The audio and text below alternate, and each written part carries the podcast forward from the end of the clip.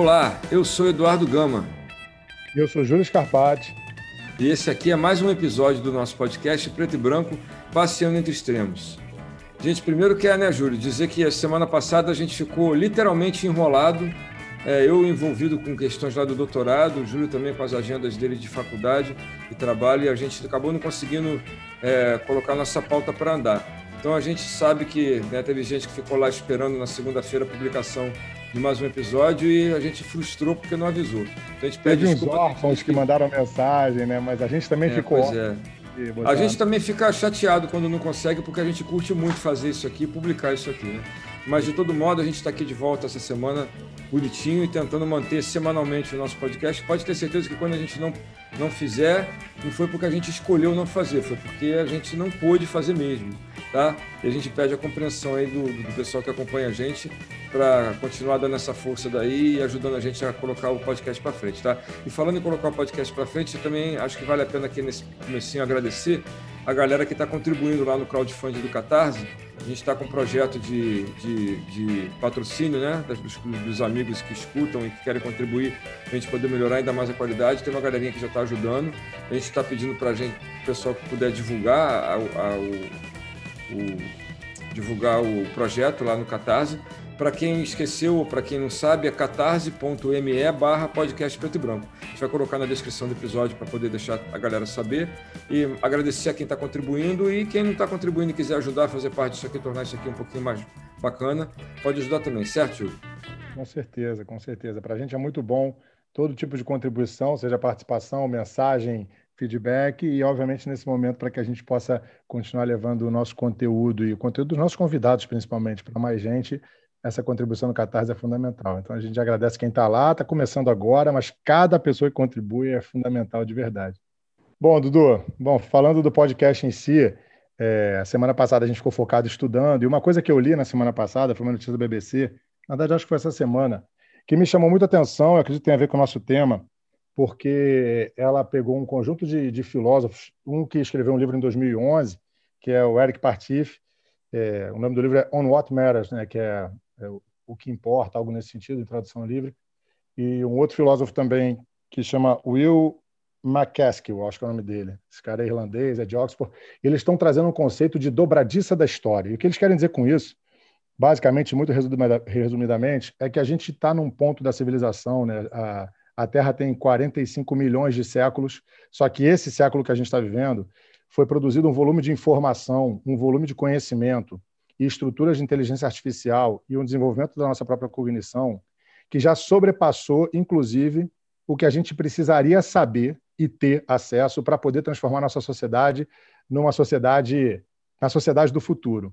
E que, curiosamente, a gente não está fazendo isso. Então, eles fazem uma grande crítica e chamam a atenção para que esse século é, talvez seja o mais decisivo de toda a história da humanidade. A humanidade, como a gente conhece hoje, é, existe pelo menos há 10 mil anos, mas em nenhum, todos os momentos foram importantes, mas nenhum tão influente quanto esse. Porque o que eles dizem é que talvez a gente esteja fazendo mau uso da informação e das estruturas de conhecimento e de inteligência artificial que a gente tem, porque a gente continua se comportando hoje, tendo informações globais que poderiam resolver muitas questões, como a gente se comportava no passado, de maneira local e cada um pensando quase que exclusivamente em si e não no todo. Na época, a gente só conhecia pequenos grupos e hoje a gente já conhece o todo. Então, é, essa notícia me chamou a atenção e o tema que você propôs, né, quando você falou da convidada, é, eu achei que tinha total relevância com o que eu estou dizendo e por isso eu trouxe isso aqui para te provocar e te passo aí para você falar o que, que você pensa e chamar ela também. É, Júlio, eu fico pensando que a gente, é isso que você colocou aí dessa notícia, eu fico pensando que tem momentos em que a gente, eu pelo menos não consigo compreender, ou eu busco compreender, né?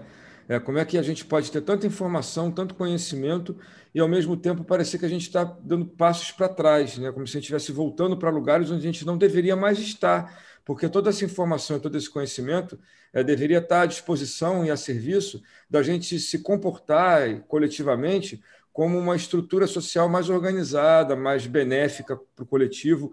E parece que a gente se individualiza mais, né? a gente entra num negacionismo científico, né? a gente entra num discurso individualista que tem a ver com o que a gente veio trazer para o debate de hoje, para a conversa de hoje. Né? E que eu acho que tem tudo a ver com, com essa é, ânsia, eu vou chamar de ânsia que a gente tem, pelo menos nós dois temos aqui, de promover discussão sobre ciência aqui no nosso podcast, para ajudar exatamente a transformar essa informação, a transformar esse conhecimento. Primeiro, colocar ele à disposição de todo mundo que tiver a fim de, de tomar, fazer parte disso, e, em segundo lugar, disponibilizar para as pessoas poderem é, é agregar isso como repertório, como recurso, para enxergar, olhar para o mundo de um jeito que seja um jeito mais é, maduro, vamos chamar assim, né? um jeito mais próprio, coletivo da gente funcionar. Né? Nesse sentido, eu, eu, essa convidada que a gente trouxe foi muito rápido, né, Júlia? A gente meio que foi. conheceu, convidou, é chamou, aceitou, né? Que seria ótimo se fosse sempre assim, né? Igual a gente Porque... assim, né? Vambora, vambora. É, é vambora, então vamos, né? Então, assim, eu assisti um vídeo da, da nossa convidada no Instagram chamado Ter a Pia, né? Separadinho, ter.a.pia, que é o terapia, e ela falava sobre um pouquinho da história dela, né? Da, da era, o tema era é, não tem idade para você querer estudar, para você querer aprender, para você querer colocar formação na sua vida. E ela contou um pouquinho da história dela e falou umas coisas que eram bem apropriadas no final, pelo menos que dialogavam com as, com as propostas que a gente traz aqui para o podcast. Eu falei, bom, eu preciso trazer ela aqui porque eu acho que ela tem um monte de coisa bacana para conversar, um monte de coisa bacana para trazer, né, para ajudar a que a gente consiga trazer mais informação de qualidade e, ao mesmo tempo, transformar essa informação em prática que possa fazer com que a gente tenha um, um ambiente ao nosso redor funcionando é, melhor. E né, não gente? só transformar em prática, né? É ver e ouvir quem já recebeu a informação e já transformou em prática, né? Então, é, já está vivendo mesmo, né? já está vivendo é, já tal qual pensa. Funcionar. Exatamente. É isso aí. Então eu vou pedir à nossa convidada, que é a Silvana Cotrim, que ela se apresente aí para quem não a conhece poder saber um pouquinho dela. Silvana, bem-vinda, tá? Obrigada por vocês me receberem aqui. É, como você já disse, né, eu sou a Silvana, uma mulher negra de 56 anos, recém-completados, é, uh, mãe e avó orgulhosa, acho que os meus maiores orgulhos são esses, né? E que estou aí tentando ajudar as pessoas da maneira que eu posso. Ah, que bom, Silvana. Então, mais uma vez, bem-vinda. Né? Acho que o papo vai ser bem bacana. E eu vou começar te provocando para você falar um pouquinho do que foi aquela gravação que você fez lá para terapia, né? que foi o que me permitiu conhecer você e ter você aqui com a gente, né? Porque provavelmente eu acho muito bacana assim como é que as pessoas aparecem na vida da gente, né? É, é, eu e o Júlio, por exemplo, se a gente não tivesse feito um treinamento para desenvolvimento pessoal, dificilmente talvez a gente se encontrasse né, na vida. Dificilmente. Porque Mas a, a gente, gente não encontrou, tem... né?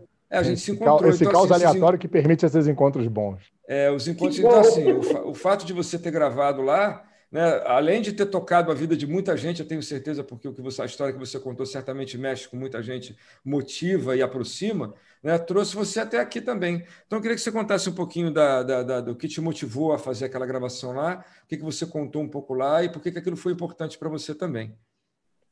É, é interessante quando eu penso como esse vídeo foi feito, como chegamos nesse vídeo. Na verdade, eu não tinha interesse nenhum em gravar nada. O que eu queria era conhecer os meninos que faziam esse trabalho. Eu conheci o, o, o canal do Terapia, e aí eu queria conhecer, gente, quem faz esse projeto que é fabuloso. O Terapia é um canal, Comecei... você sabe dizer do que, que é exatamente? É um canal de, de contar histórias? histórias? Conta histórias reais, né? É, de pessoas que tiveram algum problema e superaram, pessoas que estão passando por algum problema, mas de uma certa maneira todas essas histórias trazem um alento ou alguma informação relevante para a vida de outras pessoas. Né? É, como que algumas pessoas superaram algumas situações, como elas estão lidando com algumas situações, para que as outras pessoas vejam e falem, olha, é possível, né? E aí eu queria conhecer esses meninos, queria saber de onde que, como é que era isso. E aí nesse caminho eles falaram, é, conta sua história. E aí eu elenquei algumas algumas coisas que eu tinha feito e aí eu comecei a perceber que eu já tinha feito algumas coisas na vida, né? Uh, mudar mudar para uma cidade que eu não conhecia ninguém, trabalhar cinco anos como voluntária de uma ONG com paciente com câncer. E aí mandei essa história, eles falaram, vamos gravar essa. Aí eu falei, tá bom. Só que depois que eu, quando eu mandei a história para eles, contando tudo, eu falei, eles marcaram a data da gravação, eu falei, não vou mais gravar, não vou gravar, porque as pessoas, eu falei, eu sou líder de um coletivo negro na minha cidade, e as pessoas vão olhar, vão ver essa história e vão dizer, olha lá, ela conseguiu. Se ela conseguiu, qualquer um consegue. E aí eu falei, não vou mais gravar. Falei, não vou gravar, porque eu tenho, eu tenho um compromisso com essas pessoas, eu estou incentivando para que elas levantem e cresçam, e eu não posso deixar que as pessoas falem isso. E aí eles falaram, não, nós vamos gravar a tua história, e no fim você fala sobre a questão da meritocracia. Falei, tá bom. E aí foi tudo muito leve, eles gravam com a gente de uma maneira muito tranquila, assim. Então, você vai lavar louça, a gente vai gravar e você fala o que você quiser, o que você sentir. E assim foi. E eu jamais imaginei que teria essa repercussão que está tendo até agora, assim, né? das pessoas estarem vendo, se identificando, e, e mas estou feliz de que a minha história tenha esteja servindo de incentivo para algumas pessoas. Com certeza, Silvana. Eu, é, quando escutei teu vídeo, já me, me senti influenciado incentivado e com o cuidado que você tomou, eu admito, né, quando o Dudu me mandou teu vídeo, falou, oh, assiste esse vídeo aí, cara, que eu achei ela incrível e, e acho que vai ser uma boa convidada para o nosso podcast. Eu, quando comecei a ouvir, fiquei com essa mesma sensação inicial que você trouxe, que era o teu medo, né, ao gravar o vídeo. Mas eu, obviamente, me dei a oportunidade. Eu acho que isso é muito importante, a gente dá oportunidade sempre de ouvir pessoas. E eu sabia que eu, eu tinha entendido um pouco o teu contexto, né, quem era você, que você, tava, que você era líder desse coletivo. E eu falei, bom, vamos ouvir. E no final, quando você posiciona o que você posiciona, me influenciou demais. E me influenciou positivamente, justamente pelo que você fala. Né? Você traz esse termo meritocracia no vídeo, traz aqui já logo de cara. E é um termo contra o qual eu é, contra o qual eu travo uma certa batalha pessoal no meu dia a dia, no meu micro-universo, e hoje a gente tem a oportunidade, talvez, de falar, se aprofundar nesse termo aí, é, e relativizando esse termo com a tua própria história.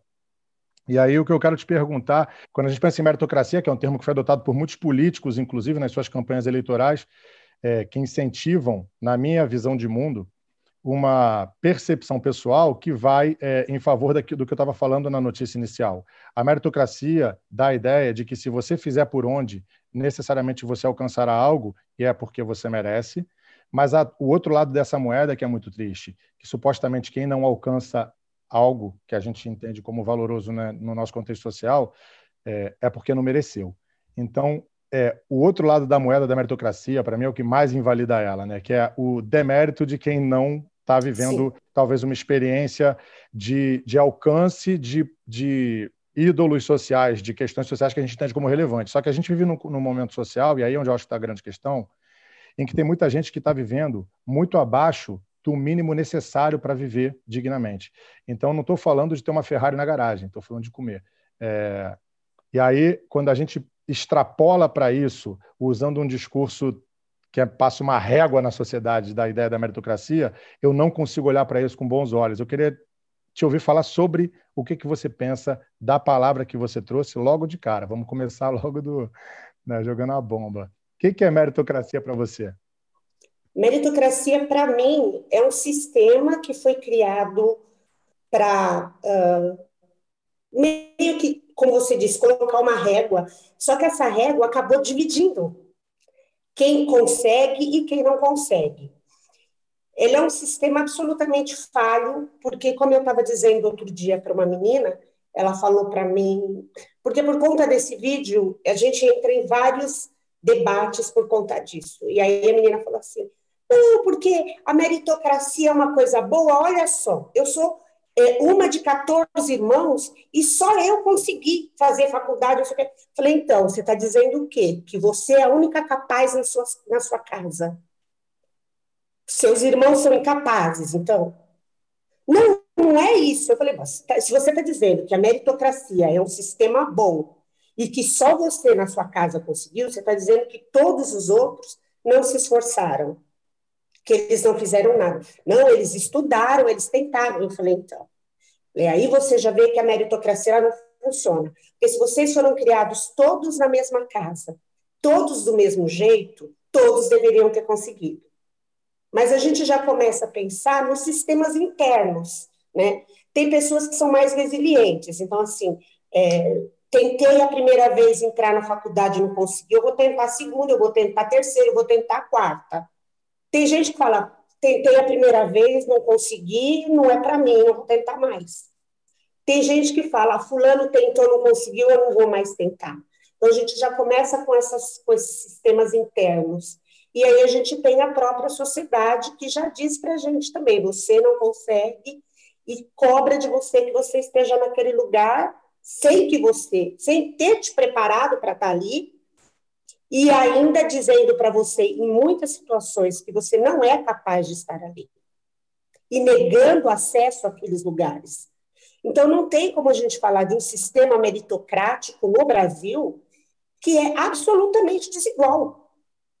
Ele é absoluto. A gente tem gente, como você falou, com uma Ferrari na garagem, enquanto a gente tem crianças que vão para a escola para comer, porque não tem comida em casa. E aí você pega esse filho desse, dessa pessoa que tem uma Ferrari e esse filho dessa pessoa que manda a criança para a escola para comer e põe os dois para fazer o mesmo teste, para concorrer a uma mesma vaga, para fazer qualquer coisa que, que, que necessite, que, que, que tenha o mínimo de, de equiparação, e você não o mínimo de igualdade, e você não consegue que esse menino que ia para a escola para comer tenha o mesmo nível do outro.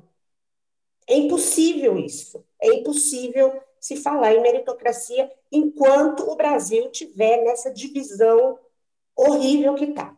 Silvana, eu, eu, sou professor de física, então, assim, é, o pessoal que escuta o podcast sabe que eu gosto de números e, às vezes, de algumas definições. Eu acho que dá para usar uma boa metáfora usando o que você está falando. Né?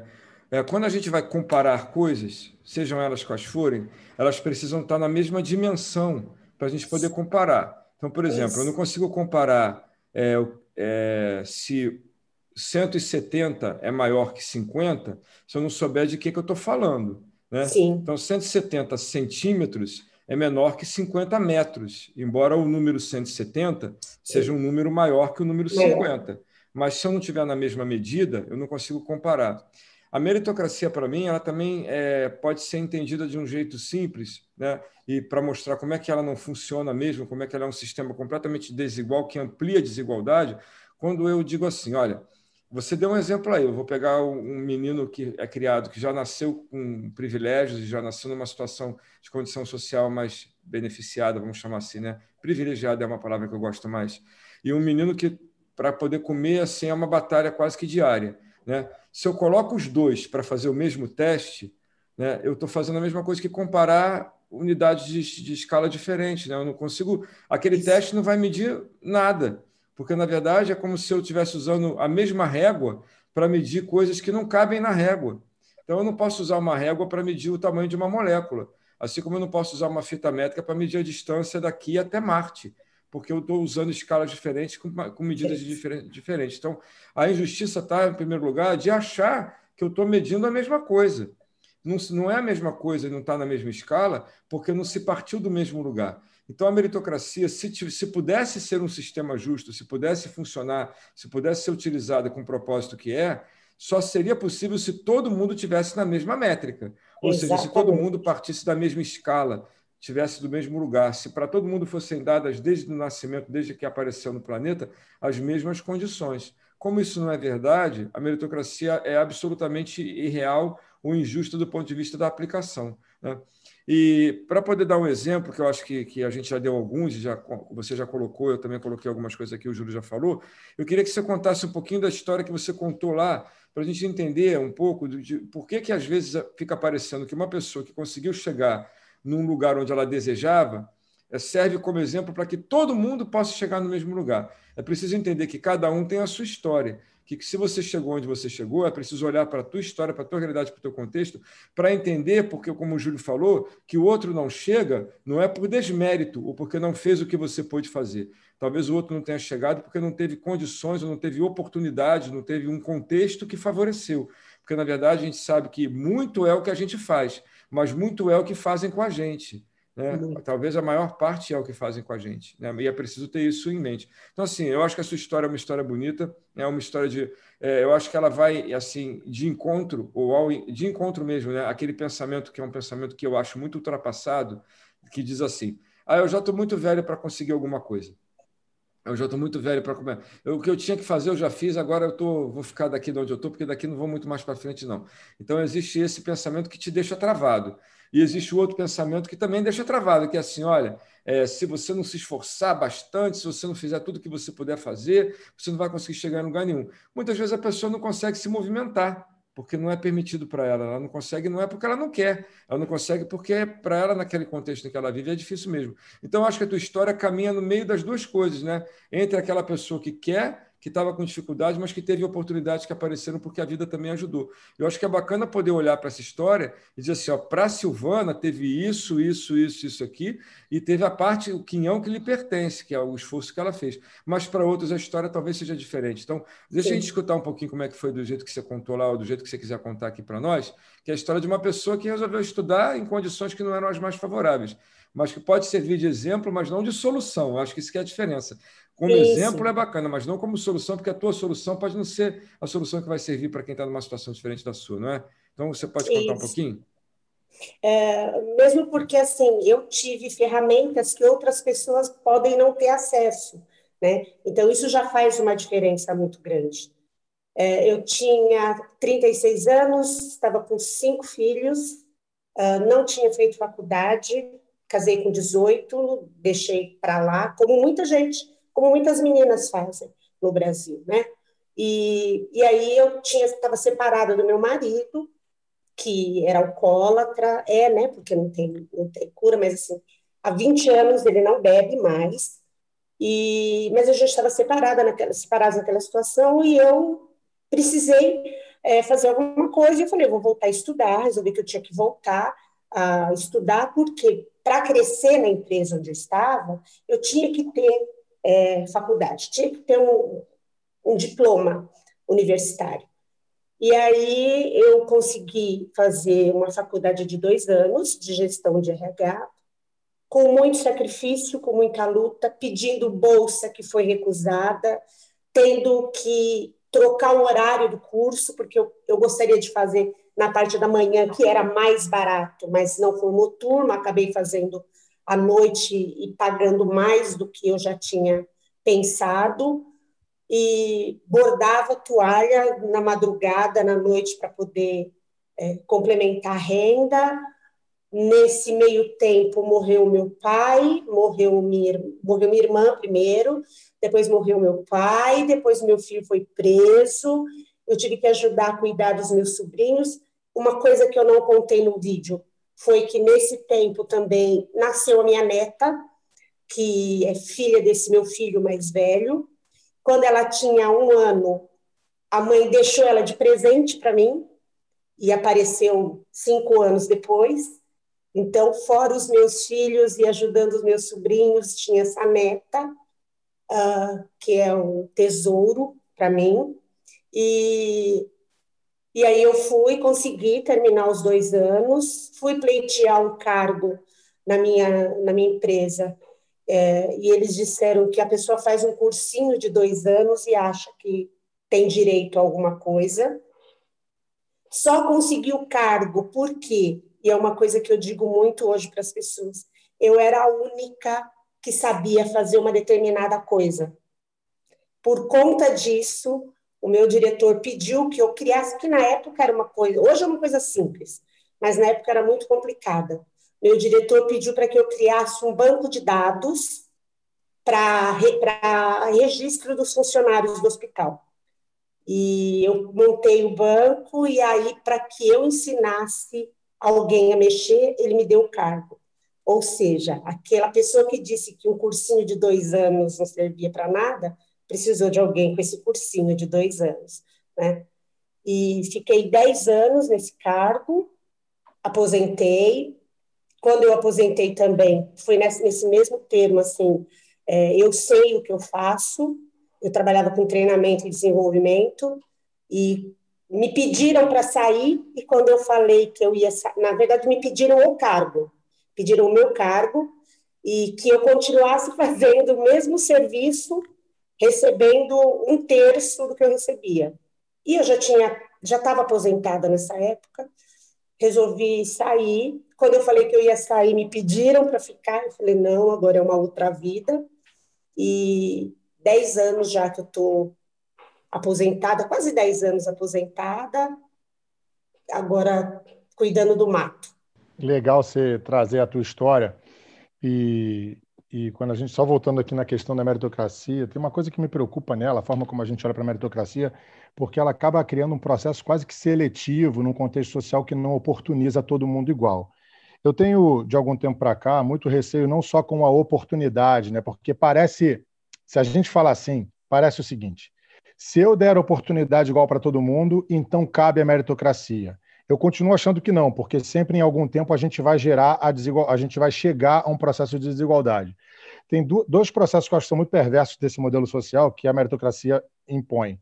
Primeiro é a linha de partida, que é totalmente desigual, como a gente está uhum. falando aqui. E a segunda, e talvez mais perversa, é a linha de chegada. A gente tem uma linha de chegada que é cravada por um projeto social, econômico, de felicidade, né? ter, ser, parecer, tem um monte de coisa que parece que é o lugar que a gente tem que alcançar que é uma linha que é inalcançável, porque toda vez que você chega nela, ela se move mais para frente. Então, Realmente. eu acho que isso acaba sendo mais perverso do que a linha de saída é, sendo desigual.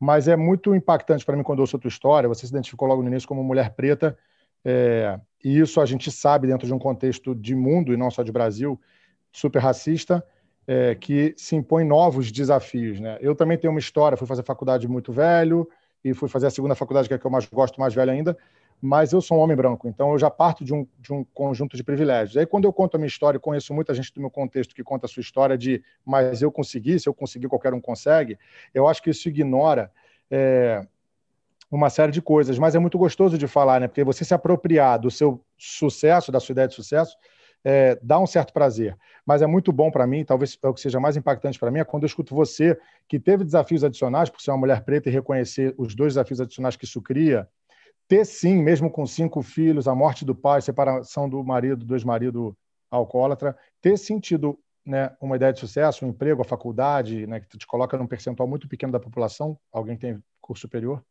é, e ainda assim você conseguir olhar para trás e entender, beleza, isso não me diferencia de ninguém. Porque a gente vive modelos sociais, durante, eu acho que até a década de 90 era o Silvio Santos. Ah, o Silvio Santos vendia bala e agora é o dono da SBT. Cara, era um cara em 200 milhões de pessoas. Agora é aquele rapaz que eu esqueci o nome dele, que está super famoso, que ele vendia água e virou palestrante. Então, quando eu olho para esses exemplos que acabam virando, são pinçados pelo modelo social para servir como, olha, se ele conseguiu, todo mundo deveria conseguir, quem não consegue é porque não quer, me parece que tem uma coisa que eu acho que é tão perversa quanto tudo que eu estou falando, que é a romantização do esforço. Essa romantização do esforço, eu queria te escutar falar sobre isso, é, que eu acho que é um pouco mais, é, é, mais punitivo e talvez seja o que achata emocionalmente uma pessoa e talvez não permita que ela saia do lugar, é aquela coisa de não, uma criança que mora no Nordeste andava 10 quilômetros por dia descalço e depois de 10 anos passou em medicina.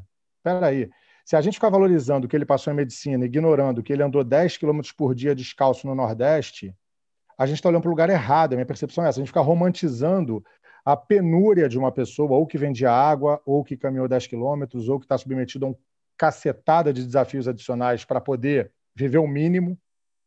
E, e, quando um consegue, esse um é pensado, leva para a mídia, estampa e fala: se ele conseguiu, todo mundo consegue.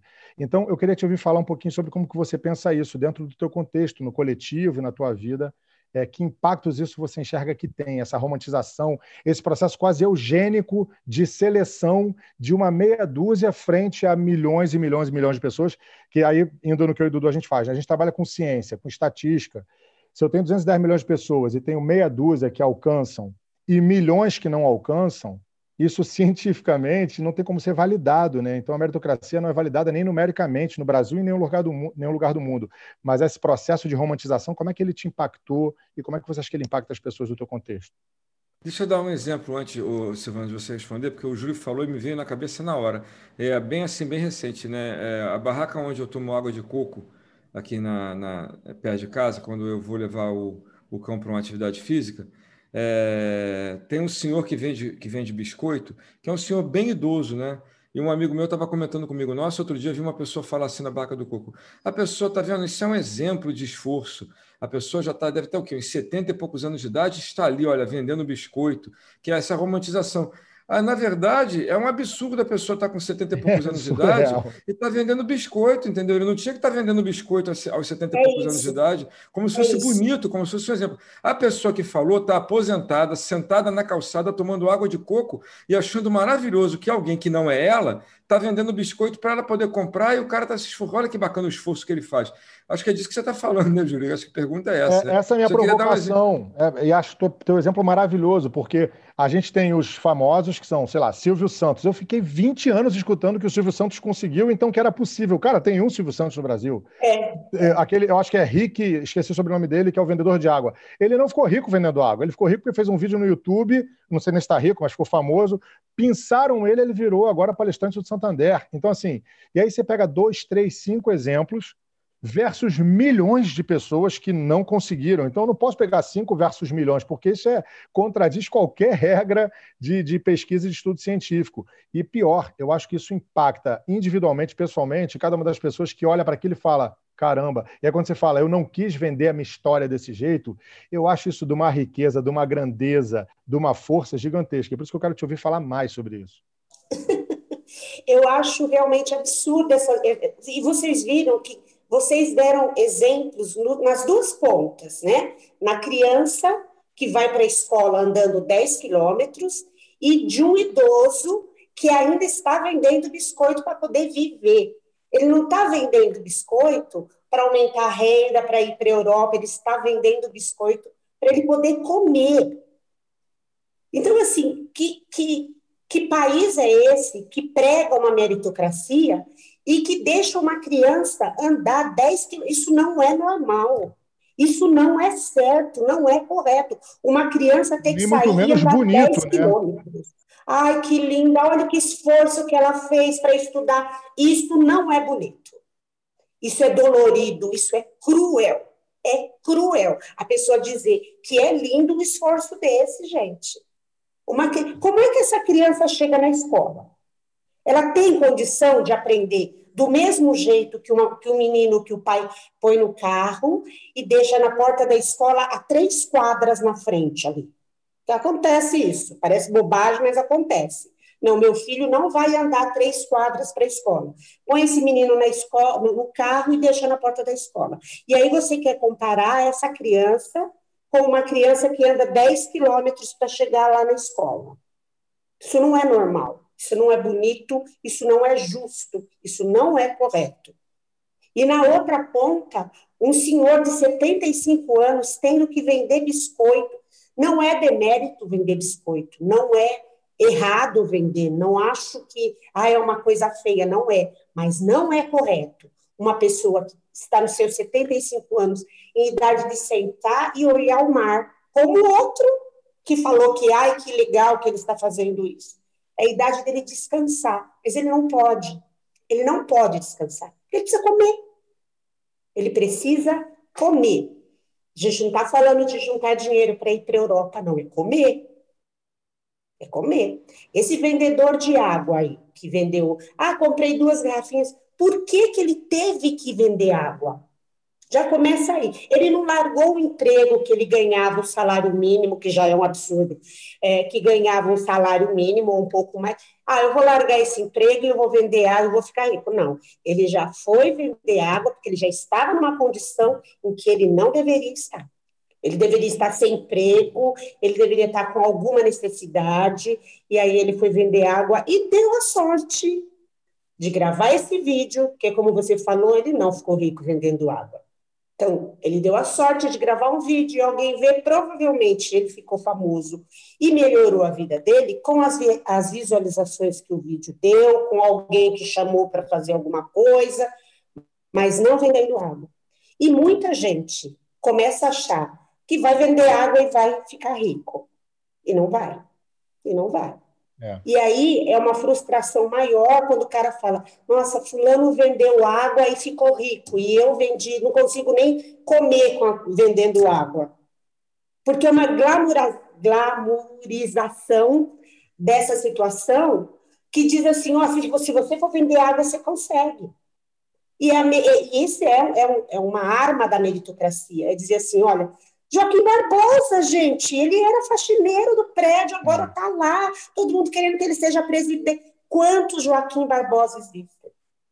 Quantos hum. tiveram algumas oportunidades que ele teve e, e a vida que ele teve também? Porque tudo influencia. Eu falo que eu tive, eu sempre gosto de falar que eu não tive privilégios, eu tive vantagens sobre algumas outras pessoas, que eram pais que me ensinaram, que disseram para mim, vai estudar. E meus pais falaram e eu ouvi. Tem muitos pais que falam e o filho fala ah, amanhã, depois, e o depois deixa tudo para depois e vai. Mas eu já tive essa vantagem de pais que eram é, centrados, eram pais.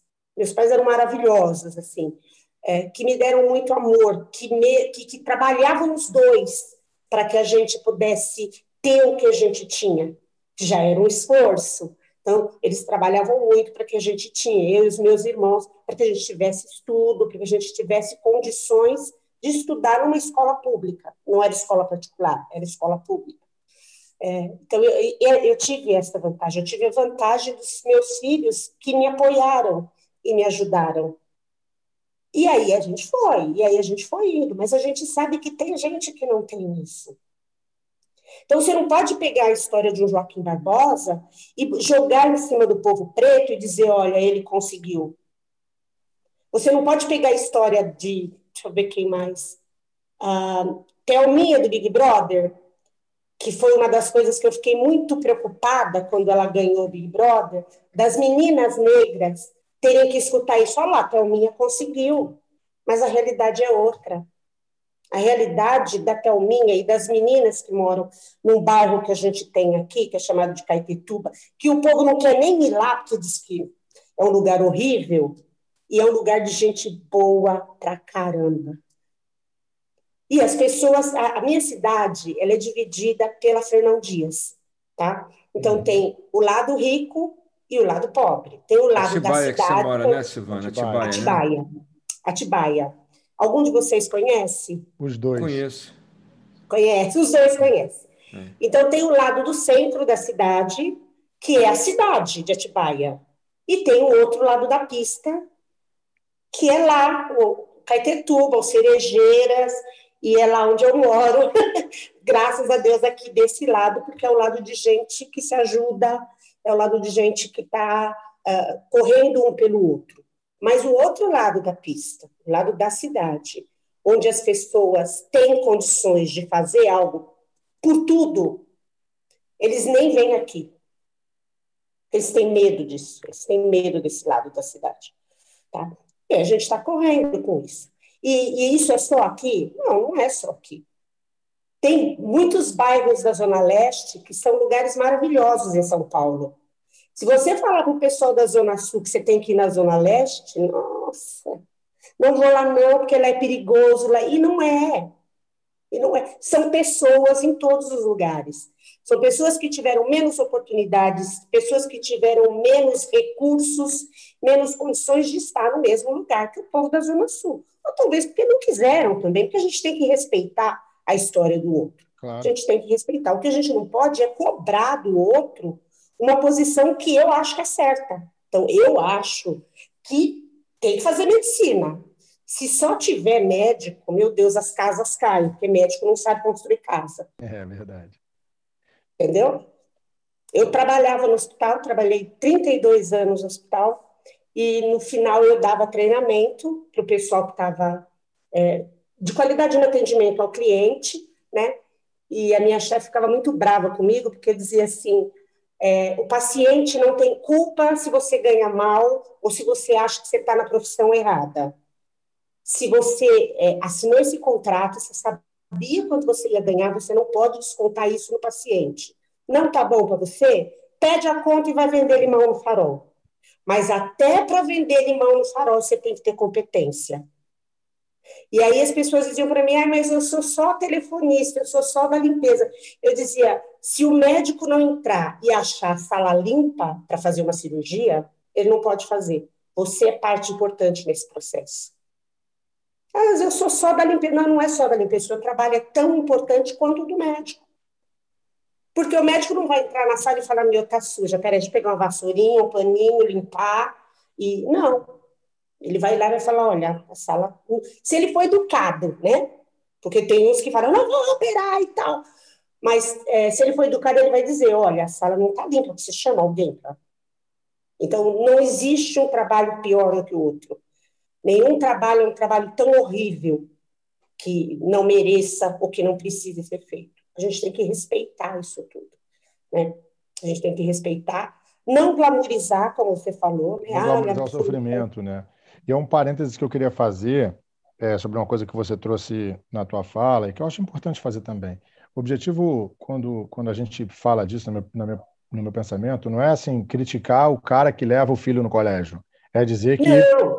existe uma diferença gigante e o ideal é que todo pai pudesse levar o filho no colégio ou que todo uhum. filho pudesse ir de maneira fácil e segura para o colégio, que fosse tudo igual. O, eu acho que a maior crítica, porque é, a, a, própria questão do o médico versus a, o enfermeiro ou a pessoa que limpa a sala. O problema não é limpar a sala, o problema é a pessoa não conseguir viver dignamente no emprego onde limpa a sala. Sim. Então, é, eu entendo a tua posição quando você fala assim, a pessoa escolheu aquele contrato ali, mas às vezes a pessoa está na posição tão dura né, da, da vida que, não, que ela não tem outra escolha. O ideal é que a pessoa que limpa a sala conseguisse voltar para sua casa, que fosse uma casa digna, com comida na mesa, com sim, seus filhos sim. na escola e que ela pudesse, inclusive, acessar um sistema de saúde que muitas vezes ela não acessa. Então, quando a gente achata a pessoa, e é disso que a gente talvez esteja falando, é, a pessoa fica numa posição onde ela não consegue entregar algo de bom porque ela não vive na vida dela. Tem um na psicologia tem uma teoria que é a teoria da janela quebrada. Se você coloca num bairro rico ou pobre, não importa, um carro com a janela quebrada, em tempos um pouco diferentes, esse carro será todo depredado. Se você deixar ele lá parado. Se você deixar um carro todo inteiro, ele continuará inteiro, ou no, no pior caso, num tempo dez vezes maior, ele será depredado. Isso é uma experiência feita. Agora, se você entrega para uma pessoa uma condição de vida que é muito complicada, dificilmente ela vai devolver é, que é a mesma coisa da diferença do metrô para o trem, né? Por que, que, o trem é tão depredado e o metrô não? Porque os serviços prestados são muito diferentes. Então, a forma como você faz a pessoa se identificar no contexto onde ela vive é a forma como, com a qual ela vai se comportar no contexto onde ela vive. Então, é essa coisa que eu acho que é muito perversa, de, de, de colocar a pessoa numa condição da qual ela dificilmente consegue sair sozinha, né? A gente precisa que o modelo mude para que a pessoa consiga é, se mover também. Sim, quando eu, quando eu falo de, de alguém que vai de carro e alguém é, que, que, que vai andando, quando eu falo de, um, de uma menina da limpeza ou de um médico, eu não estou é, dizendo que ah, legal que ela é, que ela está ali e tal. O que eu quero é que a pessoa pense um pouco na sua situação de vida, entendeu? é, eu não sou sozinho. Eu não faço, eu não sou o rei da cocada preta. Eu, eu sou o rei da cocada preta, eu sou aquele que faz a melhor cocada preta. Sou eu que planto coco? Não, não sou. Sou eu que vou lá colher? Não, não sou. Então, é só para a pessoa pensar um pouco é, no, no, seu entorno, no que tem em volta de si. E também, já, já pensando nisso, em quão injustas são algumas situações que essas pessoas que estão contribuindo para que eu esteja nesse patamar estão passando por essa por toda essa dificuldade. Porque quando você começa a tirar o olho do seu umbigo e começar a olhar em volta com um olhar é, eu não gosto nem de falar de olhar crítico, mas com um olhar um pouco mais amoroso para as outras pessoas, tentando entender a maneira de vida dela, você vai ver que você tem muito mais do que ela. Você tem muito mais do que ela. E que não é justo, não é, não estou dizendo que não é justo que você tenha, mas não é justo que ela vive, que ela viva naquela situação que ela vive. Você pode levar seu filho de carro a três quadras, beleza, ótimo, mas que bom que é assim, né? Que pena que não é para todo mundo. É, por que é que alguém está lá andando 10 quilômetros? Por que é que tem gente jogando, trocando celular a cada 15 dias e tem uma criança lá no sertão, não sei da onde, que não está conseguindo. Não precisa no sertão, aqui tem. Criança que não está conseguindo acompanhar a aula da escola porque ela tem que dividir o celular com o irmãozinho. E aí eu digo outra coisa: não cabe a ninguém julgar quantos filhos a pessoa teve. Que é muito isso, né? Eu escutei falar isso. É, se era tão pobre porque teve cinco filhos. Eu acho que isso é um, é um problema pessoal de cada um e ninguém tem que julgar.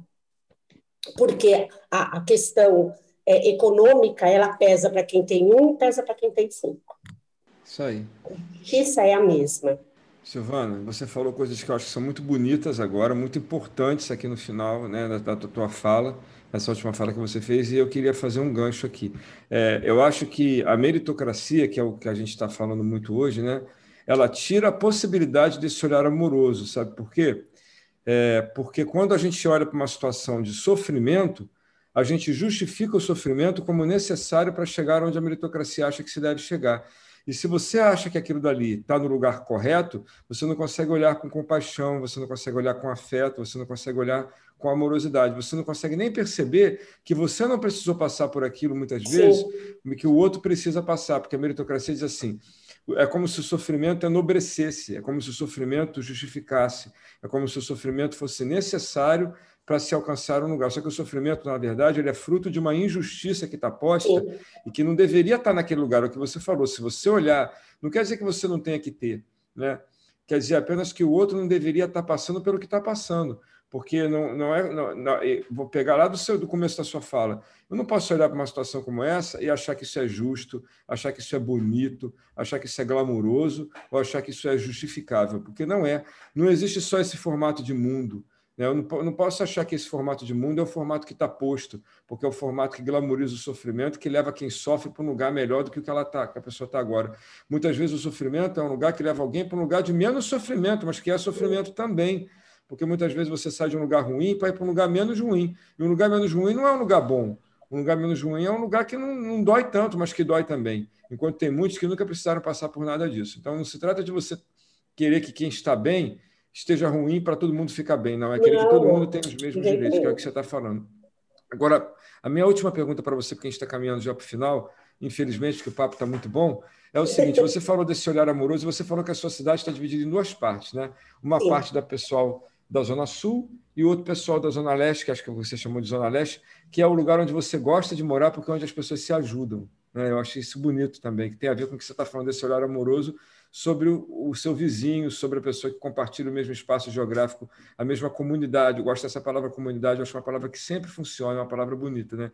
Então, pensando nesse espírito de comunidade, eu queria que você falasse um pouquinho do coletivo que você organiza, que você conduz. É, qual é a importância de um coletivo numa conjuntura dessa, em que a gente individualiza o esforço como se ele fosse necessário até as custas de sofrimento para poder se chegar num lugar onde se supõe ser importante estar. Porque nem sempre onde a meritocracia quer levar é o melhor lugar para estar, não. É apenas um lugar onde social, o recorte social te diz que é bom. Né? Sim, mas qual a importância sim. de um coletivo que valoriza não o individualismo, mas que coloca as pessoas olhando umas para as outras e compartilhando o que elas têm de bom e de ruim? Nesse contexto do que a gente está falando, qual é, o que é o seu coletivo e qual é a importância que você vê de um coletivo na, na conjuntura que a gente está vivendo hoje no Brasil? É, o nosso coletivo ele foi criado para é, conscientizar as pessoas sobre o racismo e empoderar o povo preto da cidade que estava muito cabisbaixo. Mas a gente começou a se deparar com outras outras coisas, né? Então a gente foi abarcando o pessoal que é LGBTQIA+, e a gente está juntando, a partir do nosso coletivo, outros coletivos foram sendo criados. E a gente está juntando isso tudo, porque se a gente estiver junto, a gente consegue muito mais coisas, uh, não digo nem financeiramente, mas internamente. Você fortalece, uma pessoa fortalece a outra, é, dizendo para a outra: não, vamos, vamos lá, caiu, vamos lá, vou te ajudar a levantar e vamos embora. E eu acho que é isso que tem que acontecer. No, no, na minha visão, é, na minha visão de mundo, isso deveria, ser, deveria acontecer para todas as pessoas, com todas as pessoas. É olhar o outro e ajudar na medida do que você pode. A gente nunca fala, eu vou tirar minha roupa e dar para o outro vestir, porque senão vai ficar um pelado, vai ficar trocando de roupa e não vai adiantar. Mas, assim, à medida que eu posso ajudar, que eu tenho dois, que eu possa ceder um para que o outro tenha hoje, e não guardar o meu, o meu segundo hoje, para vai que daqui 10 anos eu precise. Mas tem alguém precisando hoje. Tem alguém passando fome hoje. E eu estou guardando um dinheiro para daqui a 10 anos. E eu não estou dizendo de dar todo o meu dinheiro, estou dizendo de comprar uma lata de óleo e ceder para uma cesta básica, sabe? Eu acho que isso é coletividade, eu acho que isso é amor, isso é, é falar para o outro, olha, a gente está aqui com você, você não está sozinho. Você vai dar mais um passo, a gente está aqui. Se você cair, a gente te segura. Se você precisar de ajuda, se precisar de empurrão, nós estamos aqui, nós vamos te empurrar. E você vai. Isso, para mim, é um modelo, é modelo de mundo, sabe? É, é as pessoas entenderem que estão no mesmo planeta e que não existe pôr para fora. E, e é questão de lixo, é questão de pessoa, não existe pôr para fora. Pôr para fora da onde? Nós somos um planeta e todos nós precisamos estar aqui e precisamos de um do outro. Precisamos um do outro nesse lugar. Então, por que, que a gente não pode olhar com amor, que a gente não pode ajudar o outro, pensar na situação do outro antes de falar um monte de besteira que às vezes a gente fala, né? É, eu acho que essa é a importância dos coletivos, é o que a gente aqui chama de aquilombar. Né? Vamos juntar esse povo preto aqui, vamos aquilombar, vamos formar quilombo, porque nos quilombos eram, era assim. As pessoas se ajudando, as pessoas vivendo juntas, as pessoas tendo uh, praticamente o que um tem, o outro tem, estamos juntos nessa. Eu acho que isso é um modelo de mundo para mim. Júlio, eu estou achando que a Silvana, que nem eu e você, é muito comunista, você não acha? Cara, eu ia falar isso agora. É muito bom te ouvir falar, porque assim, aquilombar, coletivo, comunismo, socialismo, eu gosto dessas palavras, porque assim, é, quando eu penso em modelos sociais mais ampliados, o Dudu deu um passo para cima né, na fala dele, ele está fazendo uma crítica que está um pouquinho mais ampliada e ele trouxe para um, uma ação local. Né? Mas a gente vive um modelo, um modelo social ampliado que é o modelo capitalista, que, que coloca no centro da questão o capital, né? E o comunismo, estamos falando de, do comum, e o socialismo Sim. é o social. Então, eu gosto mais das palavras comunismo e socialismo, a despeito da demonização que se faz a, a, sobre elas, porque elas têm como ponto central o comum no comunismo, o social no socialismo, e o capitalismo tem o capital. E assim, o mundo não é feito de capital, o mundo é feito de vida. E a gente faz Sim. parte dessa vida, porque o nosso coletivo, é, a gente, eu entendo que você fala, eu adoro os coletivos, e, e essa palavra ganhou né, uma, uma expressão de alguns poucos anos para cá, ela representa muita coisa, e eu espero que ela se expanda para o todo. E volto na matéria inicial: o ser humano continua se achando, primeiro, a espécie das espécies, e já está errado nesse ponto que ela se divide do resto do mundo. E a gente, se você olhar o mundo de fora, não consegue nem ver um ser humano. A gente vê mais mar Isso. do que ser humano, mais floresta do que ser humano. Então, se algo é importante, deve ser o mar e a floresta, né? Se for pensar em quantidade, tem mais besouro e formiga no mundo do que ser humano. Se fosse aquela métrica que o Dudu falou, né? Tem mais formiga no mundo do que ser humano. Acha que até em peso. Se você somar o peso de todas as formigas do mundo, eu estava lendo essa matéria uma vez, tem mais peso de formiga do que de gente no mundo. Então, a gente como E espécie... a gente ainda se achando a última bolacha inteira do pacote, né? Então, primeira, nossa primeira grande divisão que está errada é essa, achar que a gente é alguma coisa fora da natureza. A gente está dentro da natureza e depende mais dela Sim. do que ela da gente.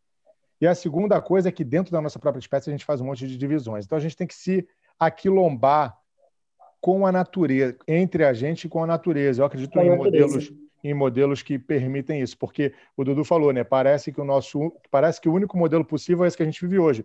E esse é um modelo artificial, inventado e que parece que está dando errado, porque trouxe a gente até um momento social que a gente está vivendo hoje crucial de ultradivisão.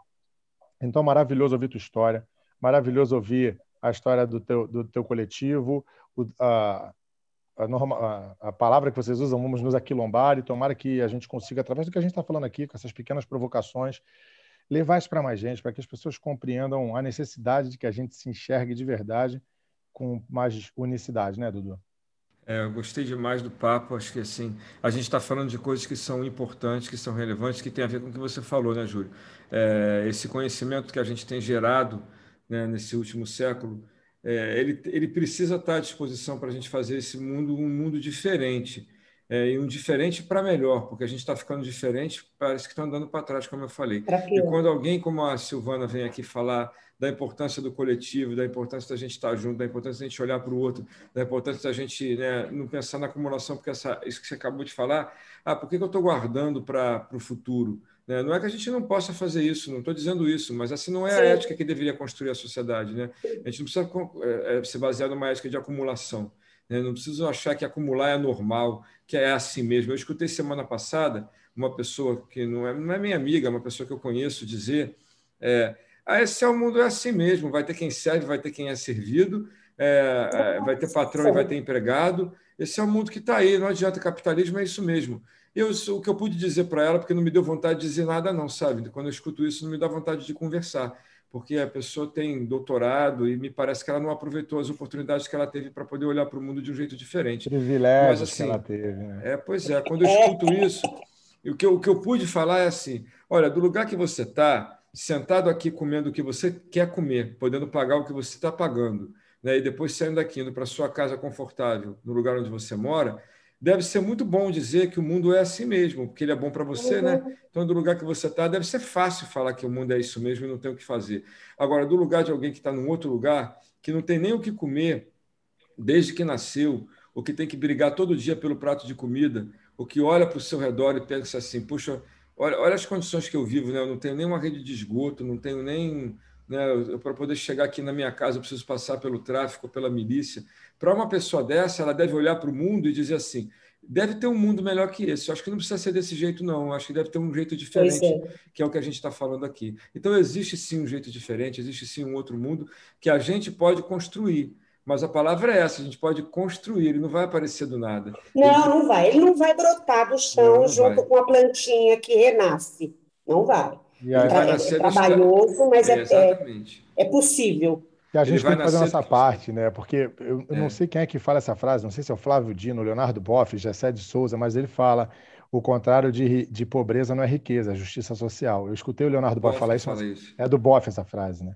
É, então, é eu escutei dele no último podcast, não lembrava se era dele.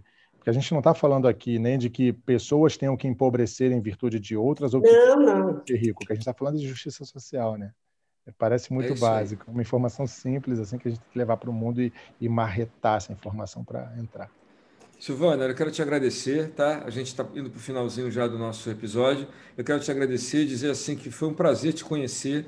Né? Foi um prazer, tá, é um prazer, está sendo um prazer conversar com você. Está sendo um prazer ver que você está em Atibaia, eu estou aqui no Rio, num bairro, o Júlio está no outro bairro, e que a gente tem tanta coisa em comum. Em comum. Quanta gente tem muita coisa em comum. Eu acho que a gente tem que aproveitar as oportunidades de encontrar Sim. essas pessoas para construir tudo isso que a gente está falando, né? Acho que é por aí, não é isso, Silvana? É, eu, eu agradeço já, né? É, o prazer de estar aqui, né? De ter a oportunidade de estar aqui conversando com vocês. Foi uma delícia estar tá aqui. E é isso que você falou, trazer aquele texto é, que foi lido no começo e, e, e, dizer que realmente a gente precisa é, usar melhor o conhecimento que a gente tem e lembrar que informação não é conhecimento.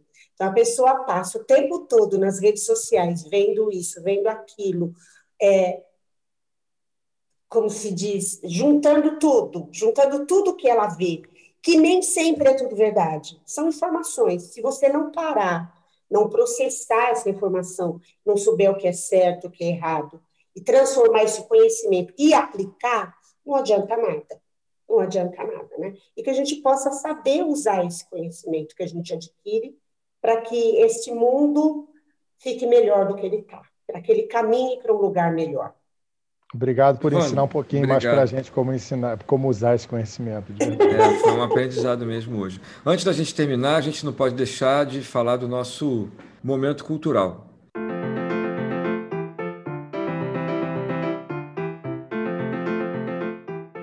A gente falou com a Silvana no começo que a gente ia pedir uma dica para ela, então eu vou começar com a dica dela. Tá? Então você tem alguma dica para o pessoal que está escutando a gente, para a gente, Silvana? Eu tenho duas, na verdade, é um livro uh, chama Kinder, da Otávia Butler, para quem quer conhecer um pouco sobre é, a escravidão e, e, os reflexos do dia de hoje. É um, é um romance muito bom. E uma série da Netflix chamada Afronta, é, muito boa também, também para conhecer um pouco do universo do povo preto. E não adianta que eu não possa dar uma dica fora desse meu métier, né? Então, é isso. É um livro e essa série é muito boa. São episódios curtos, mas são muito bons. Eu vou dar a minha dica aqui. Obrigado pela sua dica, Silvana. Não conhecia nenhuma das duas obras que você está falando, mas vai ser meu final de semana de feriado já tem alguma coisa nova para eu poder procurar e, e, apreciar. E depois me conta. Pode deixar que eu conto sim, tá? A minha dica, eu vou deixar o Júlio por último para fechar aí com chave de ouro. A minha dica vai ser um livro chamado Discurso sobre o Colonialismo, que é do Aimé Césaire. Aimé Césaire, não sei como é que fala o nome dele, mas é um cara... Aimé tá aqui, é, tá, para quem está a gente está vendo aqui quem está no Zoom, né, Júlio? Então está no plástico ainda. Então, assim, eu estou dando uma dica de algo que eu não li, mas que eu tenho certeza que eu vou gostar. E eu acho que vocês vão gostar também. Porra, porque, se verdade... prepara, Dudu. Eu fiz um trabalho é. sobre esse livro na PUC. É, é pois é, o Hermes Cesare é o cara que é, é o ideólogo da, do conceito de negritude. Então, ele não é qualquer pessoa, né? Eu acho que é alguém que merece ser lido, ainda mais no contexto do que a gente está conversando aqui. Então, minha dica é Discurso sobre o Colonialismo, do Aimé Cesare. A gente vai deixar as dicas lá no, na descrição do episódio. E a sua, Júlio, para a gente terminar? Pô, Dudu, tô com inveja da tua dica, cara. Eu não sei porque eu não dei essa dica antes. Eu fiz um trabalho sobre esse livro, galera. A dica do Dudu é maravilhosa, a dica da Silvana, as duas são incríveis também. Eu vou falar de um, uma série do Netflix que ela me surgiu ao longo do, da nossa conversa, que ela parece bobinha. O nome dela é 3%. É uma série brasileira, chama 3%. Ela parece bobinha, é, mas é, eu gosto dela porque ela traz muitos é, atores pretos, tem atores é, homoafetivos, tem, eu acho que até uma, uma mulher trans. E eu acho incrível que tem essa diversidade atuando, esteja na tela, então eu achei legal. É uma série brasileira e o nome é 3%. O nome já é sugestivo, acho que vale a pena ver, são episódios curtos e ela é, parece infantil porque ela é um beabazinho, mas ela representa muito do que a gente está falando aqui agora. É, vale Valeu, pena. Júlio.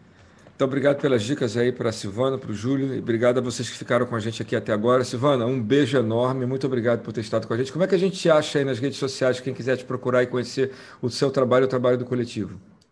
É, na minha rede social, que é arroba cotrim.silvana, e do coletivo no Insta, né, que é arroba coletivo.negra.visão. No Facebook, Coletivo Negra Visão.